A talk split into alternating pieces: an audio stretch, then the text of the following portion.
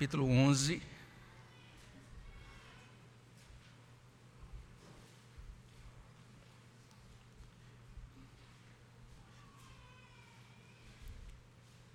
Versículos 9 e 10.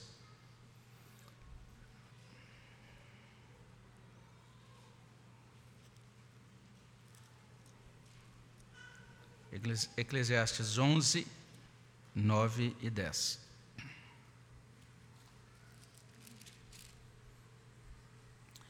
Quero convidar você a ler comigo esse trecho, são dois versículos apenas. Você que está na sua casa também é convidado a deixar a sua Bíblia aberta nesta passagem.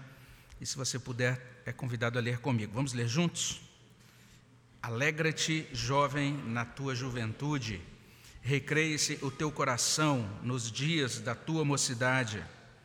Anda pelos caminhos que satisfazem ao teu coração e agradam aos teus olhos Sabe, porém, que de todas estas coisas Deus te pedirá contas. Afasta, pois, do teu coração o desgosto, remove da tua carne a dor, porque a juventude e a primavera da vida são vaidade. Vamos orar ao nosso Deus? Obrigado, Senhor, pela tua bondade, pela graça do Senhor, pela bênção de podermos estar juntos nesta noite. Obrigado pelos adolescentes da Igreja Presbiteriana do Brasil, de modo geral, e muito obrigado a Deus por aqueles que fazem parte da nossa UPA da Igreja de São José do Rio Preto. Agradecemos por eles, pelas famílias deles, pedimos a bênção do Senhor sobre eles, ó Deus, e pedimos a bênção do Senhor sobre nós nesse momento em que estamos diante da tua palavra. Fala aos nossos corações, dirija, Deus, esse momento. Tem misericórdia de nós, porque nós somos carentes da tua bênção e de que o Senhor, como pão da vida, alimente o, nosso coração. É o que pedimos no teu nome, ó Senhor Jesus. Amém, Senhor. Como a gente está nesse dia especial, o dia do adolescente presbiteriano, a gente vai dedicar alguns minutos para falar sobre a alegria do adolescente.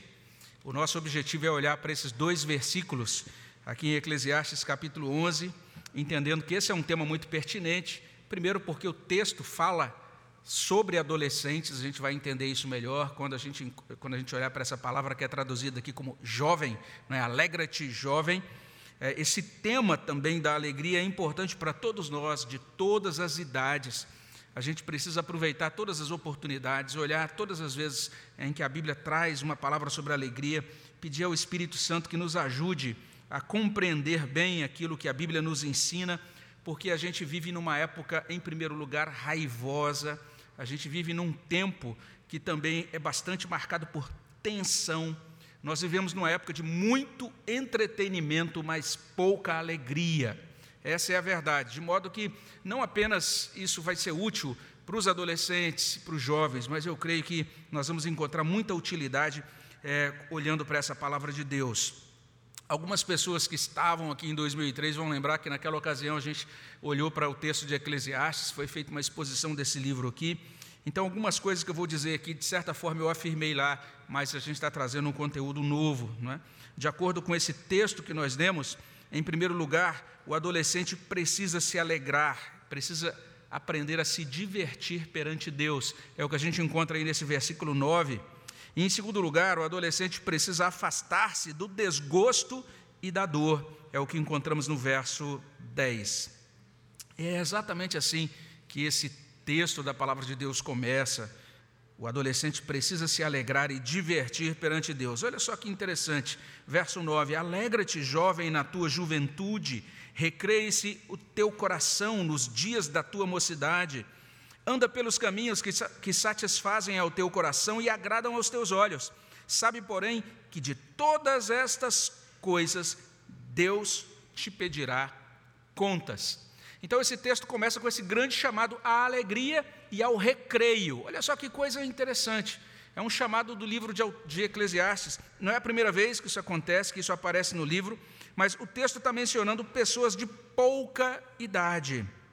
A gente encontra essas palavras aqui. No verso 9, jovem. Também nos versos 9 e 10, a palavra juventude, você vai verificar aí no texto. Você vai encontrar também a palavra mocidade no verso 9. E lá no verso 10, uma, uma expressão meio diferente, né? Primavera, primavera da vida.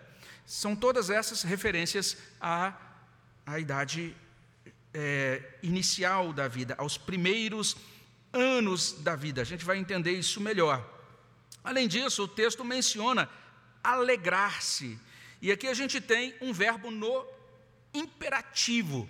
Então a gente tem essa palavra traduzida por jovem, essa palavra que não apenas significa é, um jovem adulto, mas é uma palavra que, na verdade, descreve desde a infância, passando pela meninice, passando pelo que, pelo que a gente hoje chama de puberdade, até a linha que divide essa, essa fase da fase da maturidade.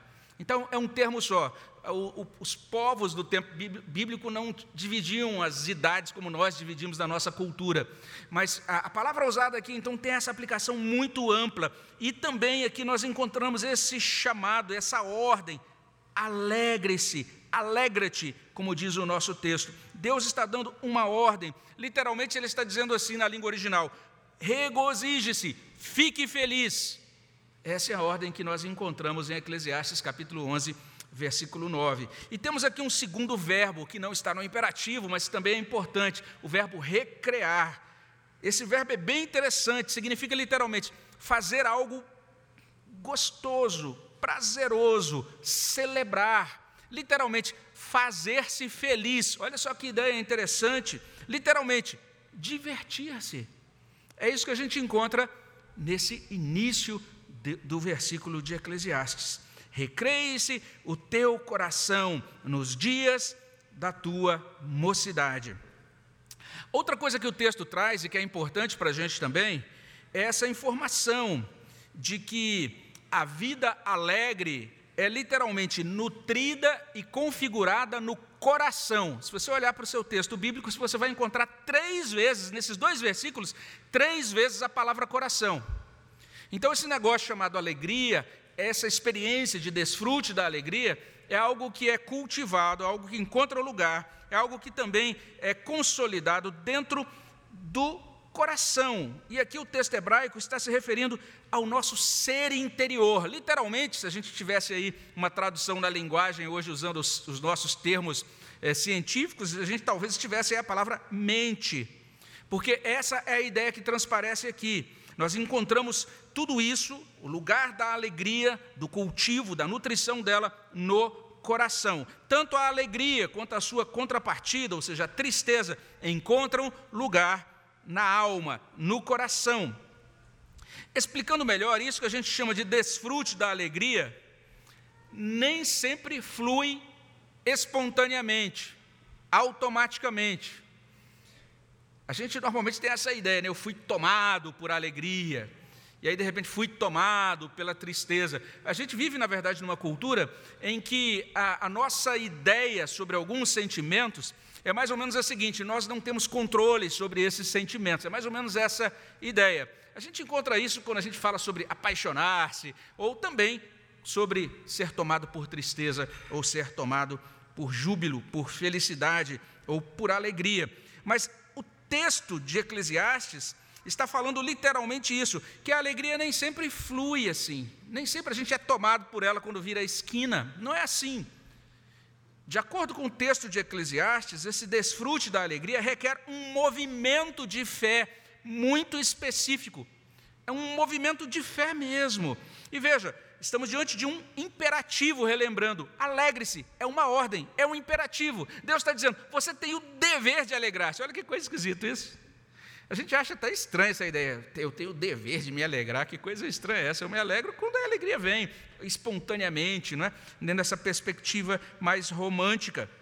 Mas, de acordo com Eclesiastes, é como se o coração precisasse ser exercitado.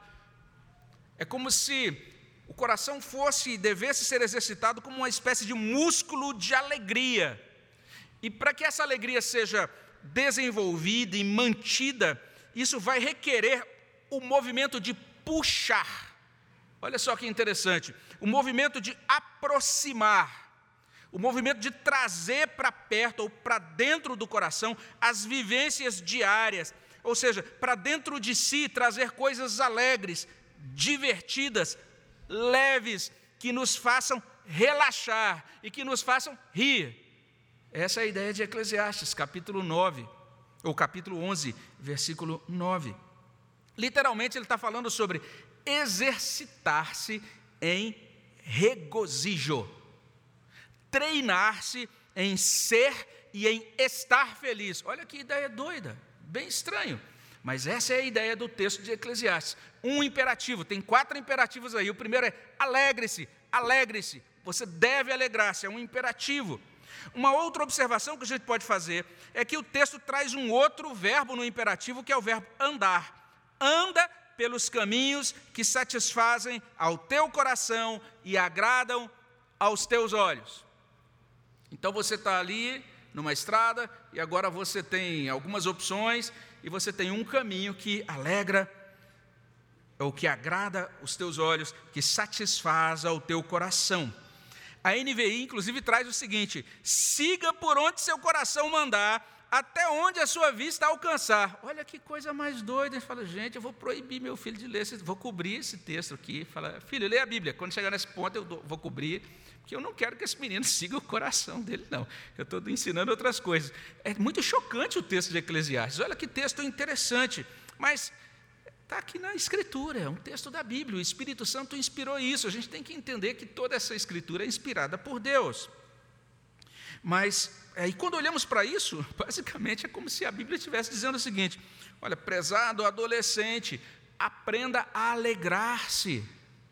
É como se o texto estivesse dizendo: prezado adolescente, aprenda a divertir-se, alegre-se muito e alegre-se o máximo possível, divirta-se o quanto puder. Isso é praticamente impensável na cultura contemporânea. Porque na cultura contemporânea, a criança já, desde cedinho, já está encaixada numa agenda que parece a agenda de executivo de empresa de multinacional ele já não tem tempo para divertir. Ah, que isso, eu tenho minha aula de lógica de programação.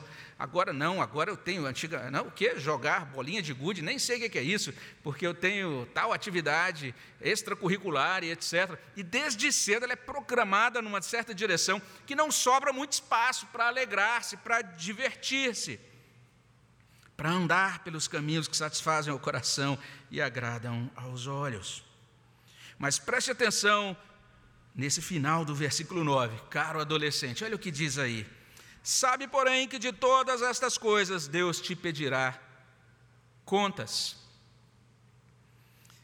E aí é o terceiro imperativo do texto. Sabe, a gente poderia, poderia traduzir isso, saiba que, entenda que, compreenda isso, tome tino, preste atenção nisso, tome conhecimento desse fato. Ou seja, o jovem, o adolescente tem de saber isso. É crucial que ele compreenda, que ele interiorize, ele se conscientize de que ele vive perante Deus. Ele vive para Deus.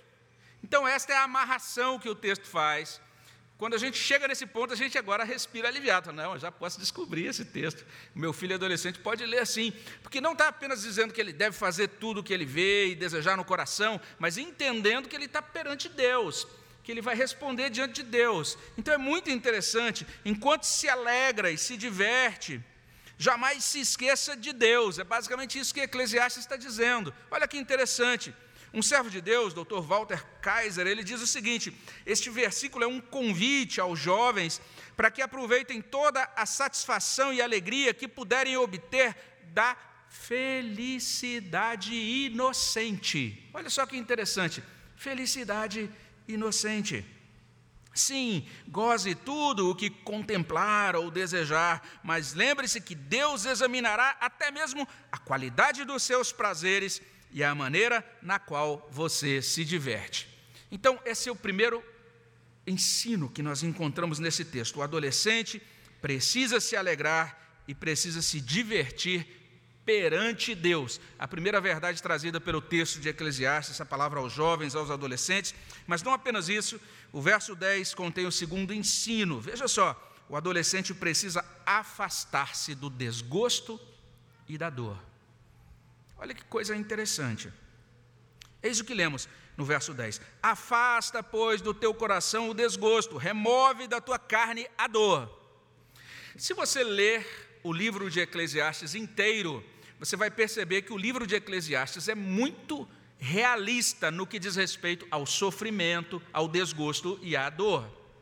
Inclusive, se você olha aqui para os versículos precedentes, você vai encontrar, é, um pouco antes do texto que a gente leu, lá no verso 7 em diante, diz assim: Doce é a luz, agradável aos olhos ver o sol, ainda que o homem viva muitos anos, regozije-se em todos eles, contudo deve lembrar de que há dias de trevas, porque serão muitos. O livro de Eclesiastes é muito honesto conosco. Ele diz: a vida tem sofrimento, a vida tem dor. Em nenhum momento aqui Eclesiastes está dizendo que é, a fé cristã nos blinda, nos torna protegidos né, dentro de um ambiente em que a dor, o sofrimento não nos alcançam. Não é isso. O que o texto está dizendo aqui é que esse jovem e esse adolescente, ordinariamente, ele já sabe o que é desgosto e dor. Olha como a Bíblia é honesta. A gente sabe quanto é, são boas essas iniciativas né, de proteção, de cuidado à criança, ao adolescente. Todas são iniciativas excelentes. As boas políticas, as boas iniciativas de cuidado para a infância, para, para o adolescente, elas devem ser apoiadas, devem receber todo o apoio da igreja. Quando são boas políticas, elas sempre vão refletir essas verdades da palavra de Deus, do amor que Deus tem, do cuidado que Deus tem pela criança, pelo adolescente, do quanto eles devem ser protegidos de todo tipo de mal e perigo, etc. No entanto, a Escritura está dizendo mesmo a criança e o adolescente, eles já vão saber o que é isso. Eles vão saber o que é desgosto e o que é dor. Afasta, pois, do teu coração o desgosto, remove da tua carne a dor. Então agora a gente tem outro verbo no imperativo: afasta. Esse é o verbo. Afasta. Lá no original está dizendo literalmente desvia, ou literalmente expulsa do teu coração o desgosto. É isso que encontramos lá. E o último imperativo é remove. Literalmente está dizendo: livre-se desse negócio aí, joga isso fora, distancie dessa coisa aí. Literalmente é isso. Então, não sei se você prestou atenção, nós temos aqui um segundo movimento desse exercício de alegria. Tem um primeiro movimento que é é puxar, trazer para o coração o que? Alegria e recreio. O segundo movimento é empurrar, mandar para fora, para longe, distanciar de você. Distanciar de você o quê? O desgosto e a dor. É muito interessante isso. O que o adolescente deve afastar do seu coração e o que o adolescente precisa remover da sua carne. E aqui temos esse, esse elemento adicional, porque três vezes aparece a palavra coração, mas agora aqui no verso 10, remove da tua carne a dor. Se coração falava da vida interior, carne fala da vida do corpo. O que o texto está dizendo é que o desgosto e a dor prejudicam não apenas a vida interior, a vida da alma, mas prejudicam a vida do corpo. E todo mundo fala, ah, agora os pesquisadores descobriram né, que as doenças do coração, da alma, afetam o corpo. Sim, a Bíblia já diz isso desde, desde tempos é, dos, dos tempos em que ela foi escrita. Então, nós estamos diante dessa realidade. O pregador está nos aconselhando a eliminar as coisas ruins da vida que perturbam o nosso corpo e a nossa alma. Essa palavra desgosto é uma palavra importante. O texto diz: afasta do coração o desgosto. E o que significa essa palavra que é traduzida por desgosto? Significa literalmente irritação, raiva. Não deixa esse negócio no teu coração. Afasta isso do seu coração. Daí a revista corrigida, que traduz como ira. A nova Almeida atualizada traduz: afasta do teu coração a mágoa. Olha o que diz na nova Almeida atualizada. A NVI traz: afasta do teu coração a ansiedade. E outra tradução traz: afasta do teu coração a melancolia. E citando um servo de Deus, o Dr. Philip Ryken, ele diz assim: um desgosto ou constrangimento é qualquer problema que nos cause preocupações, que enfurece, entristece ou irrita. é a amargura provocada por um mundo duro e decepcionante. A gente se decepciona, a gente bate de frente com o obstáculo e agora a gente é tomado por irritação e aquilo vai remoendo dentro de nós como amargura. Afasta isso do teu coração. Veja só, o segundo movimento da alegria. Você tem que mandar para longe, fazer o esforço de mandar para longe o desgosto. E o verso 10 continua com: remove da tua carne a dor. Literalmente no original, o mal. É assim que consta no original. Outras traduções trazem a miséria ou a aflição. A King James atualizada, a NVI traz remove da tua carne o sofrimento ou a injúria. Adolescente, jovem, remova isso. Tire isso, afaste-se disso. E por que que isso tem que ser removido? O texto é muito explicativo. O texto diz: isso tem que ser removido porque a juventude acaba. A juventude passa muito rápido. Verso 10: Porque a juventude e a primavera da vida são vaidade. Essa expressão primavera da vida pode ser traduzida como o amanhecer da vida. Podíamos traduzir assim. Mas podia ser traduzido de um jeito bem esquisito, como a negritude dos cabelos. A negritude dos cabelos passa, é, tudo, é, é pura vaidade, ou seja, passa rápido. Outra tradução traz assim: o melhor da vida passa rápido, é vaidade. Porque o termo vaidade, eu já expliquei algumas vezes aqui, é o mesmo nome daquela figura lá do Antigo Testamento, filho de Adão, Abel.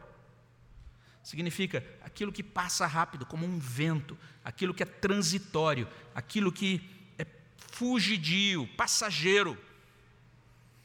Então, prezado adolescente, entenda isso. Você se olha no espelho hoje, diz: Ah, olha como eu sou bonito. Mas daqui a um tempo você olha no espelho e fala: Meu Deus, cadê meus cabelos? Ou então, gente, meus cabelos estão todos brancos, né? E o que aconteceu com o meu rosto? Você ainda vai ter a sua mesma cabeça, você vai se ver e, e pensar como você pensava quando era adolescente, mas de repente você vai olhar, esse indivíduo sou eu, né? essa pessoa sou eu. A vida passa muito rápida, rapidamente. Olha só o que a palavra de Deus está dizendo. A gente corre o risco da juventude passar e a gente perder a oportunidade de se alegrar, de se divertir. É isso que a Bíblia está dizendo. A gente corre o risco da juventude passar e a gente não aprender a ser feliz com Deus e em Deus. A gente corre o risco da juventude passar e a gente perceber que a gente está simplesmente passando a vida mastigando e cuspindo negatividade, remoendo desgosto, trazendo para o nosso próprio corpo a dor, o mal, Isso pode acontecer. Eclesiastes está sendo honesto com a gente. Está dizendo: aproveita, se alegra, faz isso perante Deus, porque isso passa. Você fala: ah, não, eu lembro quando eu é, era, era mais jovem e aparecer um filme lá, é, não vou dizer o nome do filme, porque senão me comprometo, mas era um filme que era censura 14 anos nos cinemas de Brasília. E eu tinha 13 anos, falei, gente, os meus colegas foram e voltavam falando do filme e tal. Eu falava, ah, eu vou ver, mas eu não queria admitir para eles que eu era mais novo que eles. Então, ainda que cheguei, inclusive, a ir ao cinema e chegar lá assim, tentar entrar no meio das pessoas, o indivíduo falou, carteira de identidade. E eu, ó, só no ano que vem que você entra. Que frustrante, né? Eu vou, puxa, nunca farei 14 anos, nunca farei 14 anos. E hoje eu falo, que saudade que eu tenho dos meus 13 anos. Passa tão rápido a gente precisa aproveitar esse momento e a gente precisa afastar-se. Veja só, o adolescente precisa afastar-se do desgosto e da dor. É o segundo ensino de Eclesiastes 11, 9 e 10. E a partir daí a gente pode fazer uma é, partir para a nossa conclusão. Então, em primeiro lugar, nesse dia do adolescente presbiteriano, Eclesiastes está orientando a todos nós, especialmente dizendo para o adolescente: adolescente, você precisa se alegrar e divertir perante Deus. É uma primeira recomendação. Além disso, Você precisa afastar-se do desgosto e da dor. E daí a gente pode fazer algumas últimas considerações. A primeira delas é que, de acordo com Eclesiastes, alegria e diversão são coisas boas, são coisas de Deus. Então, se você achava que ser cristão significa que você não pode dar risada, não pode de repente rir até doer a barriga, não pode se divertir, pagar mico, né? É, uma das coisas mais divertidas em viagens é essa. Depois a gente vai vendo as fotos e vendo os micos que a gente pagou, né? E a gente fica torce para que ninguém fora da família veja essas coisas que foram fotografadas aqui, né? É, confidenciais, são confidenciais, não é? é? Mas a palavra de Deus vai dizer isso. Deus é a fonte da alegria. Deus nos colocou em um mundo que, apesar da queda, tem muita coisa bela e boa. E nós podemos e devemos nos, nos, alegrar nele. Não é à toa que nos versículos precedentes que eu terminei de ler, lá no verso 7 diz: Doce é a luz, agradável aos olhos ver o sol. Quanta coisa bela, boa que Deus nos deu, quanta doçura, quanta coisa a ser desfrutada. Esse é um tema recorrente de Eclesiastes, depois você pode conferir em outras passagens, mas apenas para a gente ter uma noção assim, muito rápida, né? no capítulo 2, versículo 24, diz assim: Não há nada melhor para o homem do que comer, beber e fazer o que a sua alma goze o bem do seu trabalho. Olha só, é a palavra de Deus que está dizendo isso. Olha um pouco mais adiante também, no capítulo 5: Eis o que eu vi, boa e bela coisa é comer e beber e gozar cada um do bem de todo o seu trabalho com que se afadigou debaixo do sol durante os poucos dias da vida que Deus lhe deu. E se você olha um pouco adiante, você vai perceber isso. Lá no capítulo 7, verso 14, no iníciozinho diz: "No dia da prosperidade, goza do bem". Não há nenhum problema nisso. Ah, hoje eu tenho, esse mês sobrou um dinheiro, vou poder comprar um cachorro quente. Ah, então vai lá, rapaz, come esse cachorro quente, se alegre em Deus, louve a Deus pelo Guaraná Antártico ou Cotuba, sei lá, e se alegre. Olha que beleza que Deus te deu, que oportunidade boa. Olha o capítulo 9, versículo 7. Vai, pois, come com alegria o teu pão, bebe gostosamente o teu vinho, pois Deus já de antemão se agrada das tuas obras, em todo o tempo sejam alvas as suas vestes, ou seja, anda com a roupa limpinha. Além disso, não falte óleo, jamais falte óleo sobre a tua cabeça. Ande cheiroso, ande perfumado. Se você puder comprar um perfuminho, né? agora vou poder trocar o sabonete Rexona pelo Febo. Oh, que legal. Então você fala, oh, agora esse mês eu vou poder andar com uma, um perfume diferente, não é? Veja só, goza a vida como mulher que amas todos os dias da tua vida. A Bíblia vai dizer: alegre-se na vida. Isso é bênção é dádiva de Deus. Então a gente deve, em primeiro lugar, agradecer a Deus, porque Deus tem um propósito de que nós nos alegremos no mundo que Ele criou. Isso tanto naquilo que a gente pode chamar de vida comum, como também naquilo que a gente pode chamar de vida espiritual, porque inclusive quando João escreve os seus evangelhos, falando sobre salvação, sobre redenção, ele diz: Olha, eu estou escrevendo isso, tanto no evangelho como nas cartas, ele vai dizer: isso está sendo revelado para que a nossa alegria seja completa. Então, um cristão normal, um cristão espiritual, não precisa ser um, um cristão amuado, de rosto fechado, achando que toda diversão é pecado, que tudo, na verdade, agora é condenado e agora tem que pegar e destruir as coisas da Disney, e tem que ir contra toda e qualquer coisa que tem a ver com entretenimento, porque tudo é amaldiçoado ou traz opressão satânica. A gente tem que ter esse cuidado para não demonizar a cultura inteira, entendendo que sim, o mundo jaz no maligno, mas esse mundo é criado por Deus. Deus é soberano sobre todas as coisas, Ele é Senhor, Ele é redentor, Ele é soberano sobre a sua criação. Além disso, a gente precisa entender que para que a gente desfrute de alegria, a gente precisa aprender a reprogramar a nossa cabeça. A compreender que Deus nos dá alguns imperativos. Ele diz: aprenda a ser alegre, alegre-se. A gente precisa reprogramar a nossa agenda, que a Bíblia diz: recreie-se o teu coração, recreie-se o teu coração.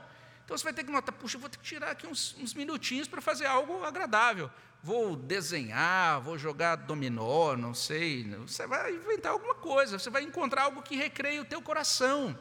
Você tem que estabelecer essas janelas de recreio para o bem da tua alma, para o bem da tua saúde emocional, espiritual. Você não consegue, Deus não nos, nos, nos, nos fez máquinas. E até mesmo as máquinas precisam de momento para receberem manutenção, para descansarem. É, nenhuma máquina funciona ininterruptamente sem manutenção, sem cuidado. Nenhum de nós aguenta isso.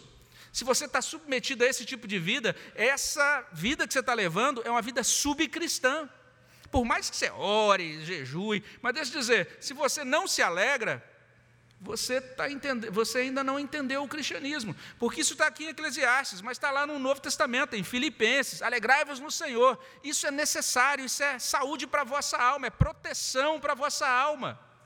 Então nós precisamos compreender isso, que nós temos que redefinir o modo como a gente pensa e pedir a Deus que nos ajude a redefinir o modo como a gente sente as coisas e lida com as coisas na vida. A gente deve não apenas agradecer a Deus pela dádiva dessa possibilidade de uma vida alegre nele, mas pedir a Ele que nos ajude a encarar as circunstâncias de modo diferente. Você acorda e diz: Ah, que dia bonito. Aí você lê o jornal: Ah, meu Deus do céu, teve a convenção do partido tal, que mundo horrível, nada, nada presta, estão ah, dominando o mundo. Ai, não aguento, meu bem, quer tomar café? Não quero saber de café. Aí já começa o dia assim. Você tem que ah, saber lidar com as circunstâncias de forma diferente. Senão você não vai aguentar, meu caro adolescente, meu caro jovem, meu caro avô, qualquer, qualquer que seja a sua idade. Por que, que isso é enfatizado para o jovem? Alegre-se, jovem, alegre-se, adolescente. Por quê? Primeiro, porque eles precisam.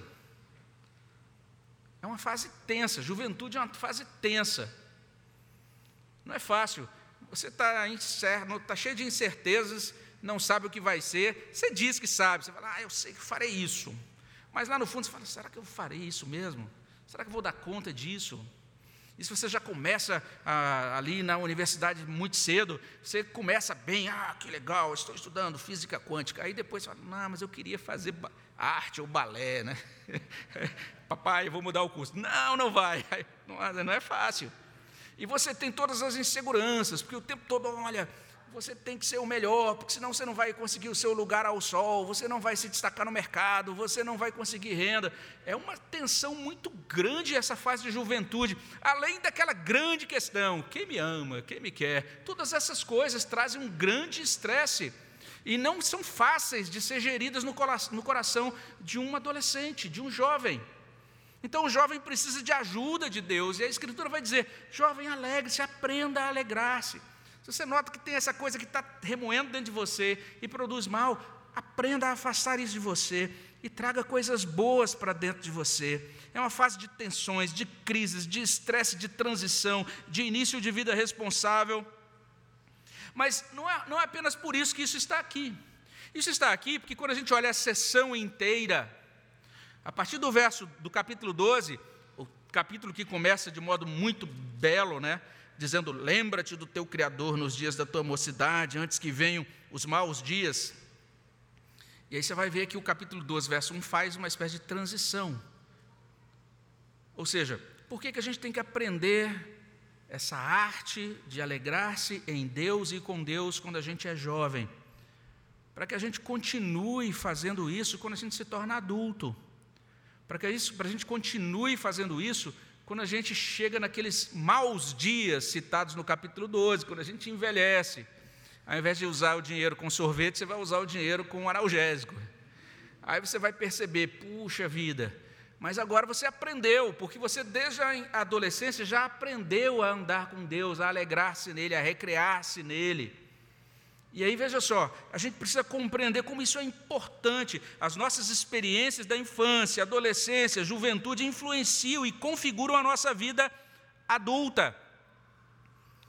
Tanto é que, olhando pelo outro ângulo, a maioria dos pecados que assombram, que são chamados pecados resilientes, aquele pecado que parece um estilingue assim, que você pensa que venceu, de repente ele estica e volta, fala: que coisa é essa?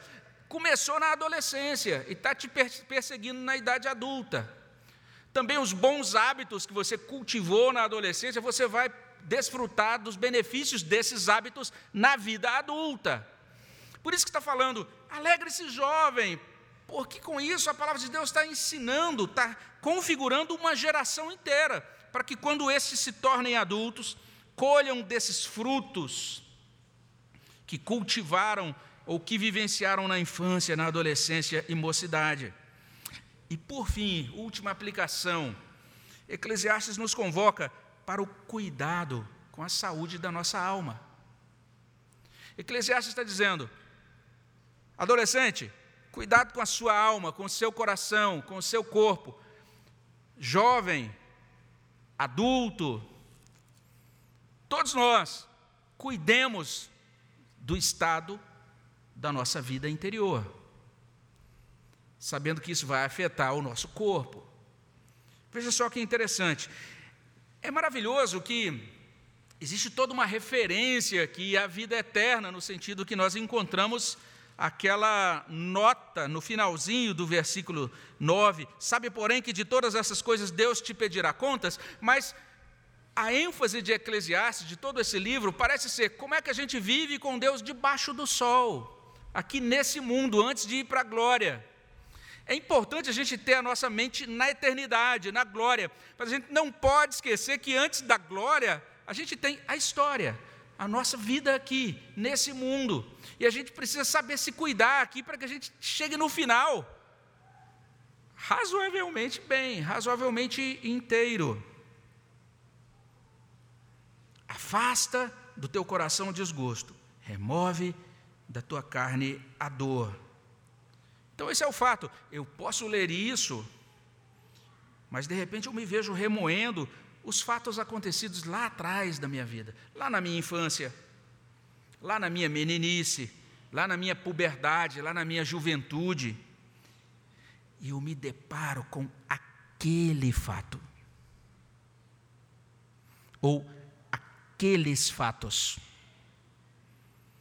Aquilo que se encontra por debaixo da superfície da consciência, trancado a sete chaves, lá nos recônditos da minha alma, do meu coração, isso ecoa como um sonar, e o eco dessas coisas chega ao tempo presente, isso chega em ondas que me balançam, e eu posso a cada onda reviver a dor e aumentar o ódio. E cada vez que eu me encontrar com minha mãe, eu posso ser tentado a dizer a ela o quanto eu sou infeliz e amargurado, o quanto ela errou ao deixar de estar comigo ou de me proteger naquele dia. Ou eu posso remoer o fato de ter sido abandonado por meus pais. Ou se eu já sou um adulto e estou separado ou divorciado, eu posso mastigar novamente o quanto eu fui desconsiderado, humilhado, tratado como lixo. Em todos esses casos, a pata do dragão é colocada sobre a minha garganta e o hálito de enxofre dele embota a minha vista, e eu respiro raiva e não consigo me alegrar, e não consigo alegrar-me em minha juventude. Tudo o que eu vejo em minha juventude é deprimente, é doloroso. Como é que a gente pode caminhar com Deus debaixo do sol se nós não passamos de uma massa crescente e ultrassensível de tristeza e de dor? Corro o risco, todos nós corremos esse risco de nos ver como vítimas, ou em outro extremo, como algozes ou responsável por uma grande dor que causamos em outras pessoas. Como é que nós podemos descansar na providência, saber que Deus cuida de nós, se nós não fazemos outra coisa senão reprocessar a cada segundo o quanto somos inadequados, rejeitados, remoendo o desgosto e a dor? Como é que eu posso dizer obrigado? Como é que eu posso dizer glória a Deus, se eu só sei pensar e remoer o quanto eu fui maltratado e o quanto eu odeio a vida? Adolescente, jovem, adulto, jogue fora esse lixo chamado desgosto e dor. Chute para longe do seu coração. Esse entulho mal cheiroso somente atrasa, entristece, desarticula, impede o nosso amadurecimento, o nosso desenvolvimento. Enquanto nós deixamos essa tralha no nosso coração, nós somos impedidos de lidar bem com os nossos dias, com o tempo presente. Que nós possamos olhar para esse texto de Eclesiastes e entender: olha que palavra pertinente para os jovens, para os adolescentes. Mas que possamos olhar para esse texto e dizer: não é só para eles, para mim também. Olha que palavra preciosa de Deus para nós. E como eu faço às vezes, eu trago aqui aquela tradução de Eugene Peterson, aquela paráfrase a mensagem onde ele escreve: Jovem, aproveite ao máximo a juventude, desfrute toda essa força e vigor, siga os impulsos do seu coração, se algo lhe parecer bom, corra atrás, mas não se esqueça de que nem tudo é permitido. Um dia você terá de responder a Deus por tudo. Viva livre, viva feliz, viva despreocupado. Você não será jovem para sempre. Afinal, a juventude se vai como uma neblina. Que nós possamos suplicar, que nós supliquemos a Cristo por graça, que nós supliquemos por Ele na nossa vida. Porque tudo isso que é dito aqui em Eclesiastes, essa alegria só pode ser encontrada nele. Então, se você que está ouvindo essa palavra quiser aplicar isso sem ter Cristo na sua vida, você não vai conseguir. Você que está acompanhando de longe, entenda, você precisa de Cristo e nós precisamos de vida alegre nele. E vamos pedir a Ele que Ele nos dê graça, nos dê fé, para que a gente faça esses dois movimentos relativos à vida da alma: trazer para a gente aquilo que traz alegria e recreio, e distanciar de nós aquilo que produz ira e dor. Vamos orar. Abençoa, Senhor Deus, os nossos adolescentes, abençoa a juventude da nossa igreja, cada um de nós, as famílias da tua igreja, aqueles que estão nos visitando. Que esta palavra, Senhor Deus, seja útil, aplicada pelo teu Espírito, ó Deus, às nossas vidas. É o que pedimos no nome de Jesus. Amém, Senhor.